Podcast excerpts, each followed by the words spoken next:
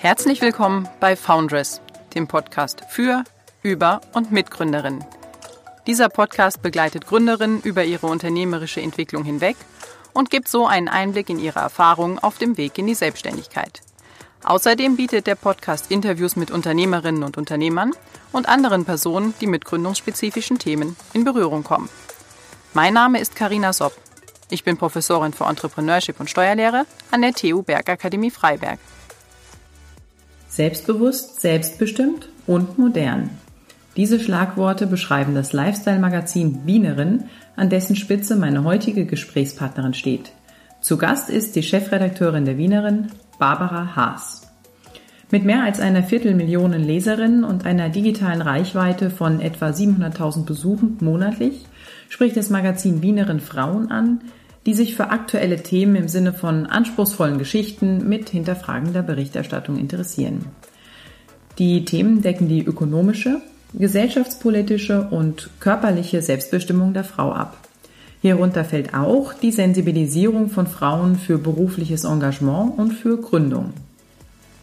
Mit der Chefredakteurin des Magazins Wienerin, Barbara Haas, spreche ich über den von der Wienerin initiierten Gründerinnentag und über die Besonderheiten und Themen, die der Gründerinnentag in diesem Jahr 2020 bietet.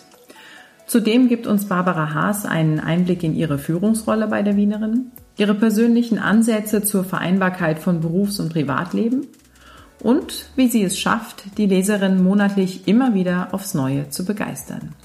Los geht's mit Barbara Haas.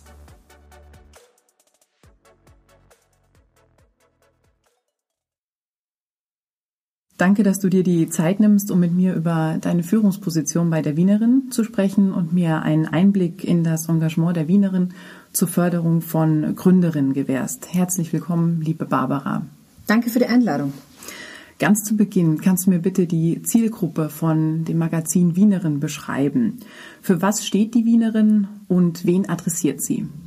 Also die Wienerin ist eines der ältesten Frauenmagazine in Österreich, ähm, gibt seit 35 Jahren und die Wienerin hat halt auch den Namen Wien schon mal im Titel. Also sie ist für äh, Frauen oder adressiert Frauen in Wien und Umgebung. Das ist dort auch unsere, unsere höchste Leserinnenzahl. Also das heißt, wir adressieren die urbane Frau, ähm, eigentlich auch die selbstbestimmte Frau. Das hat noch nichts mit Selbstständigkeit zu tun, aber sozusagen die Frauen, die Spaß dran haben, ihr Leben irgendwie im Griff zu haben, die normalerweise auch ähm, verdienen und ähm, jetzt nicht so die, die, die klassische ähm, die klassisch, das klassische Rollenmodell, das ähm, am Land noch eher irgendwie gelebt wird. Ähm, diese Frauen, die interessieren sich weniger für die Wienerin, sagen wir mal so. Wir, wir adressieren natürlich an alle, aber die Frage ist ja, wer fühlt sich angesprochen davon? Mhm. Und da ähm, ist es schon die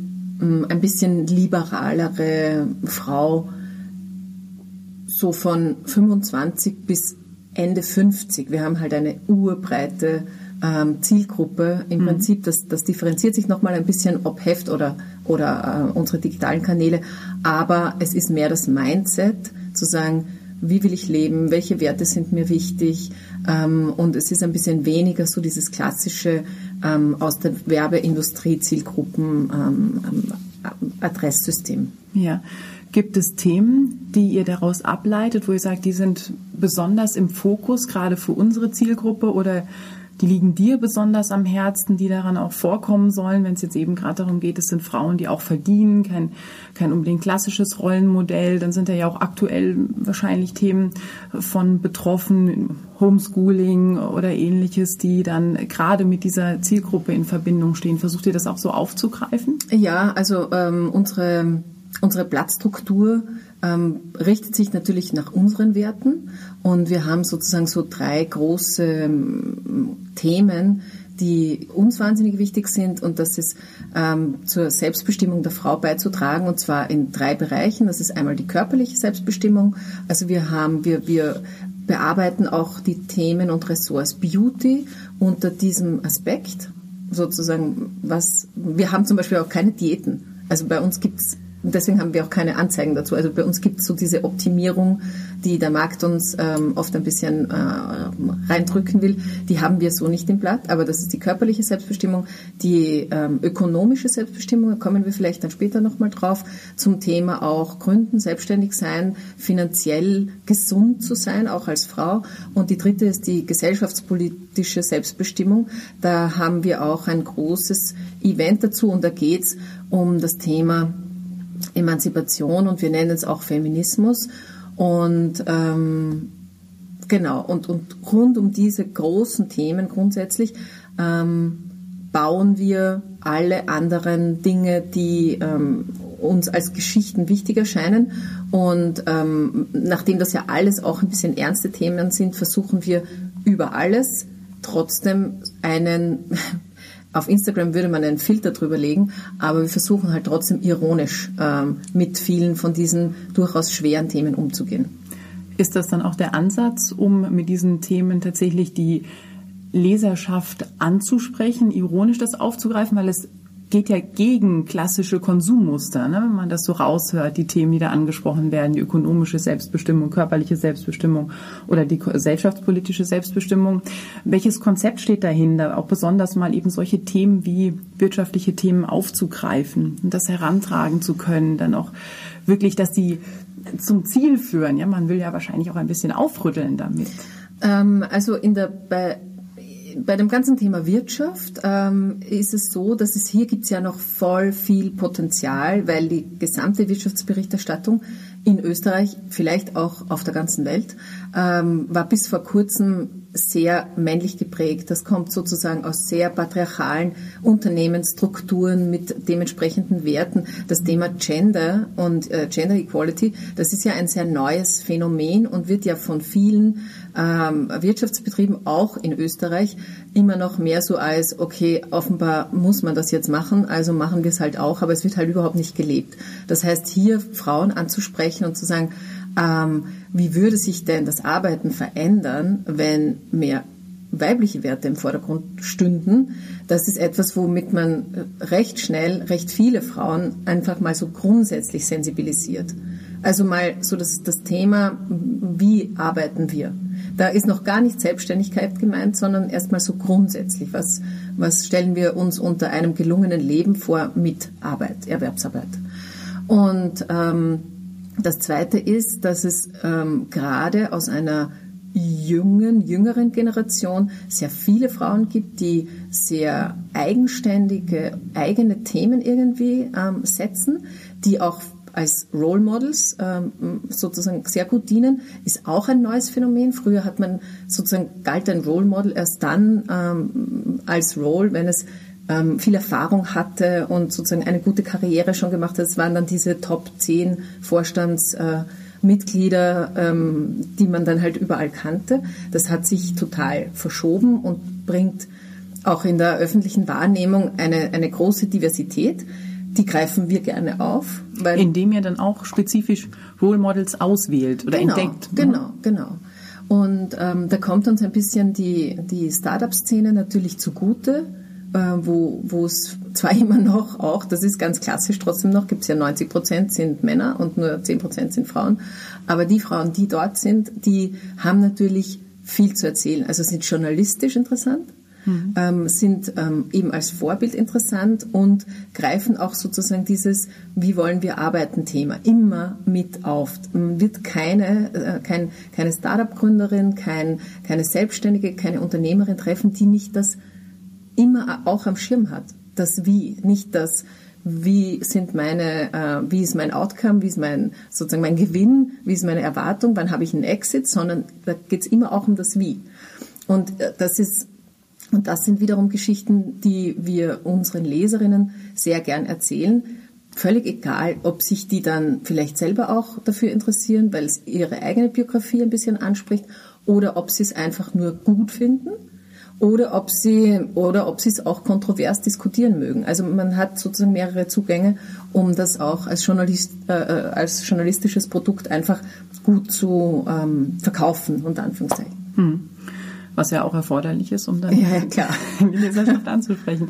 Aber man merkt genauso, du brennst für diese Themen. Ja, es scheint dir auch eine, eine Leidenschaft zu sein, das zu transportieren.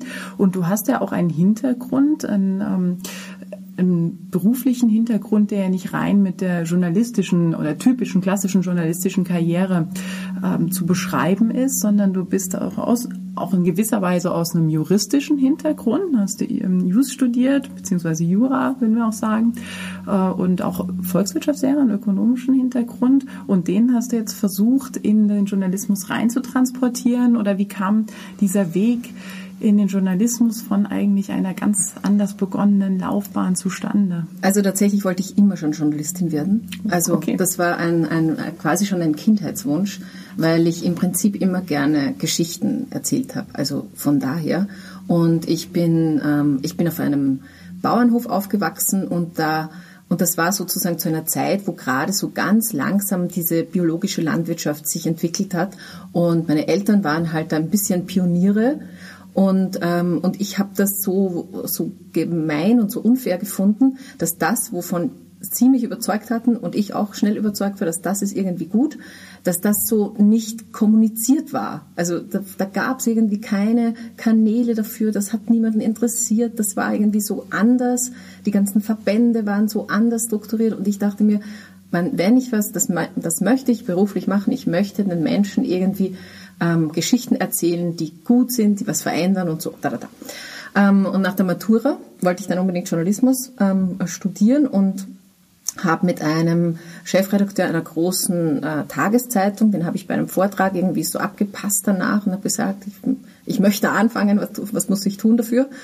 Und er hat ähm, gesagt, ja, sind Sie so gescheit und studieren bitte nicht Publizistik, was anderes gab es damals ja überhaupt noch gar nicht, sondern studieren Sie bitte irgendwas anderes, ähm, ähm, wo Sie Fachwissen in irgendeiner Form sich aneignen und bringen das dann ein, weil Journalismus ist, wenn man das so in sich spürt und man Geschichten erzählen kann oder möchte, dann ist vieles auch Handwerk.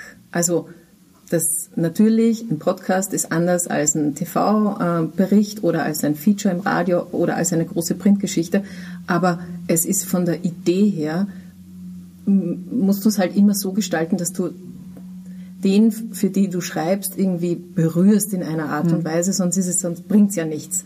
Und das, und das kommt aus dir und das andere sind sozusagen Tools, die kann man, kann man dir beibringen. Deswegen habe ich nicht ähm, Publizistik studiert, sondern eben Jus und VWL. Und bist jetzt auch verantwortlich für diese ökonomischen Themen und bist auch noch als Redakteurin aktiv bei der Wienerin oder ist es hauptsächlich mittlerweile eine Führungstätigkeit, die deine Stelle hier beschreibt? Nein, das würde ich nicht gut finden. Also das würde ich nicht aushalten. ich habe ja, ich bin ja, ähm, also einerseits bin ich, ich mag das einfach gerne Interviews zu führen, also mit spannenden Leuten mich zu unterhalten. Und wenn ich das nicht mehr tun könnte, dann wäre ich ganz traurig und äh, depressiv. Und ich bin auch ein bisschen eitel und ich lese auch gerne dann sozusagen mein Produkt, meine Produkte in ich bin schon gesamtverantwortlich für das Produkt und bin auch voll gern für meine Mitarbeiterinnen sozusagen ähm, Sparring-Partner und, und mache urgern Dinge für die, aber ich finde es auch schön, dass ich selber Dinge machen kann. Und ähm, deswegen habe ich recht viel zu tun, natürlich. Ja. Aber das muss sich ausgehen, sonst, sonst würde ich es nicht machen. Okay, also es ist immer noch auch äh, das große Interesse am Schreiben da ja. und genauso die Verantwortung für die äh, vielen Mitarbeiterinnen, die die Wienerin beherbergt, also fast ausschließlich Mitarbeiterinnen. Macht es das besonders, das Arbeiten mit dem Team? Musst du auf irgendetwas achten in einem solchen, vielleicht nicht ganz klassisch gestalteten Team? Also äh, meine Erfahrung ist, ähm, ich habe ja in anderen Redaktionen auch gearbeitet, wo der Frauenanteil deutlich geringer war. Und meine Erfahrung mit einem sehr hohen Frauenanteil hier ist, man muss aufpassen, dass sie nicht zu viel arbeiten. Die Effizienz und auch die Leistungsbereitschaft und auch der Perfektionismus ist, hat so ein hohes Level, dass man eher ein bisschen ähm, laissez-faire hinein äh, fordern muss oder hineinbringen muss, weil ähm, Frauen, und das ist jetzt ein bisschen pauschalisiert, aber ich sage jetzt mal die Frauen, die hier arbeiten, ähm, einfach ähm, wirklich extreme Leistungsträgerinnen sind und und das ist natürlich toll, kann man sich jetzt gar nicht besser wünschen. Alle sind irgendwie selbst organisiert, da, bleibt auch nichts liegen und niemand verschludert irgendwas, sondern das ist eigentlich immer ziemlich am Punkt. Ähm, ähm, genau, das ist das Tolle. Und dieses, dieses, diese, diese Leichtigkeit, die wir aber auch äh, in unseren Texten ja haben, die ähm, versuche ich immer wieder auch so ein bisschen zu streuen, damit uns die nicht verloren geht vor lauter ähm, ressourcenschonend und, und effizient und alles Buzzwords, die natürlich jeder Geschäftsführer liebt. Das ist sehr drinnen in diesem Team. Und ähm, da muss man eher schauen, dass man es wieder ein bisschen auslockert. Hört sich für mich aber auch so an, als ob das Team das vorgelebt bekommt. Diese große Leistungsbereitschaft und Perfektionismus, was ja schon ambivalent zu sehen ist, aber natürlich in der Führungsposition mit Sicherheit auch äh, ja sehr immanent ist, dass da eine große Leistungsbereitschaft zumindest vorgelebt wird. Und jetzt hast du aber nicht nur diesen Job als Chefredakteurin und dann bist du verantwortlich für die Themen und das Team, sondern hast eben auch ein Privatleben nebenher.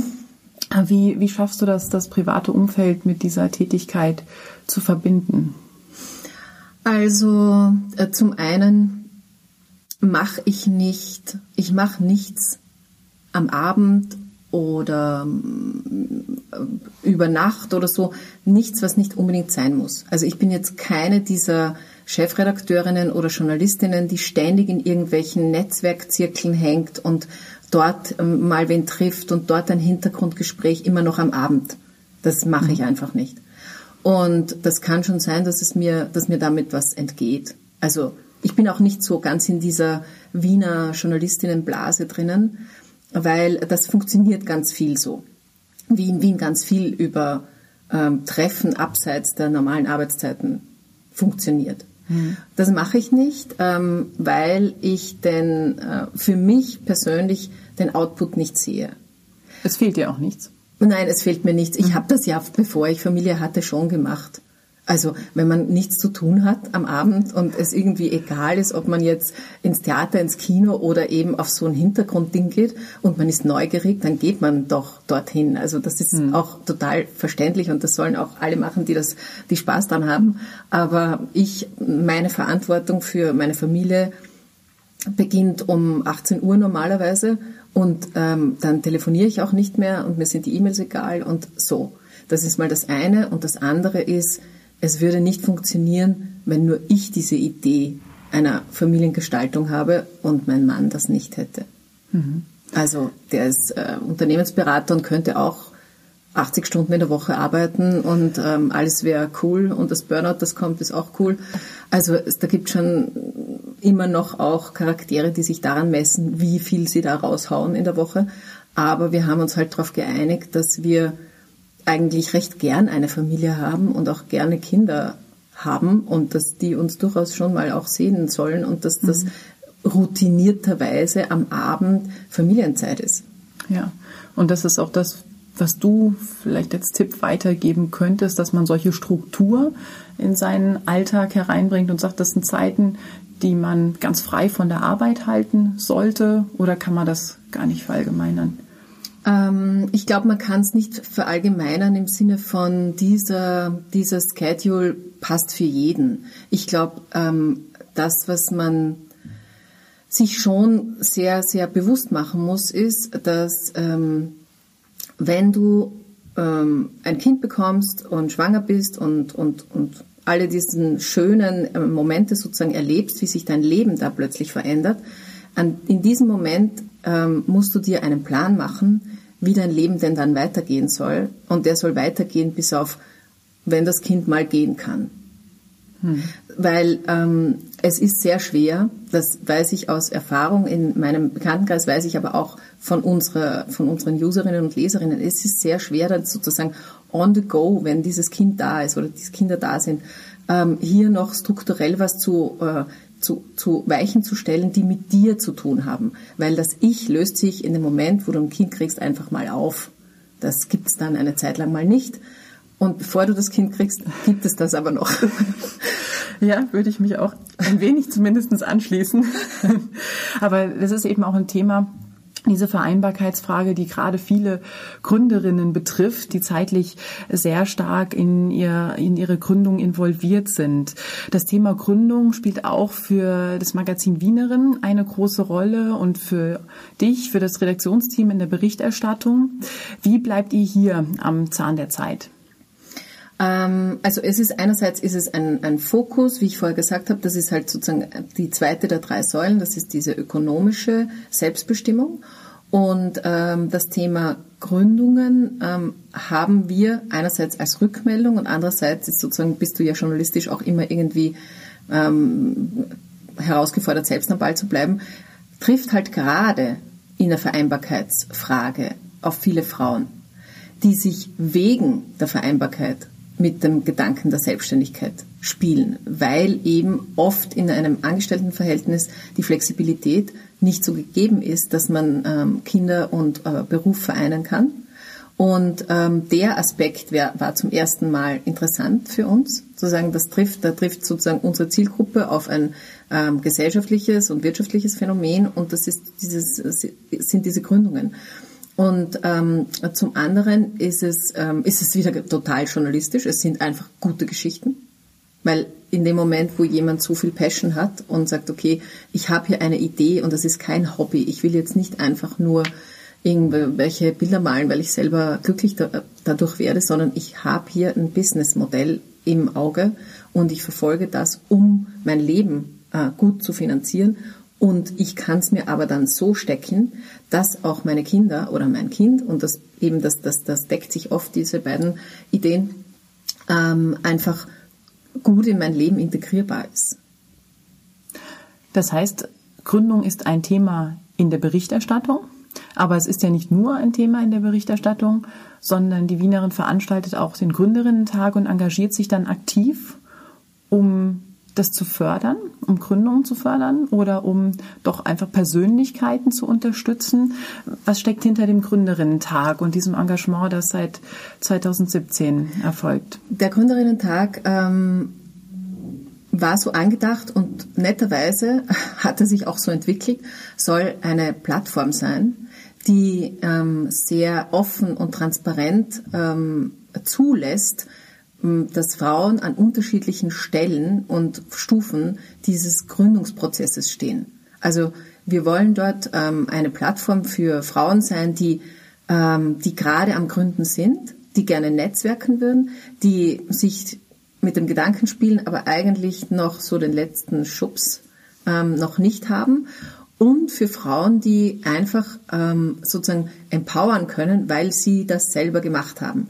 Und wir haben immer auch, also ich finde sozusagen das Thema Scheitern ist ähm, immer etwas, was ich finde, was irgendwie mit dabei sein muss, weil das ja ähm, gerade in der Startup-Welt wird das ja sehr propagiert, diese äh, Fail Talks und die Fuck Up Nights und und so. Das da wird ja mit dem Thema Scheitern sehr lustvoll umgegangen.